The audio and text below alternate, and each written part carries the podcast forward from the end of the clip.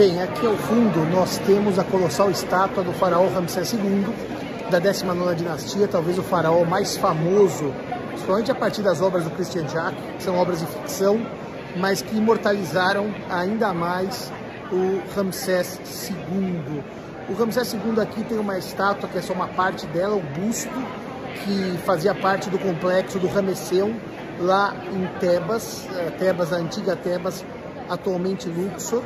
E o Ramsés II é o faraó que impressionou por suas obras monumentais. Além de ter transferido a capital para Pi-Ramsés, no norte, além de ter sido o vitorioso, entre aspas, da vitória de, da Batalha de Kadesh, a dúvida se ele realmente foi ou não,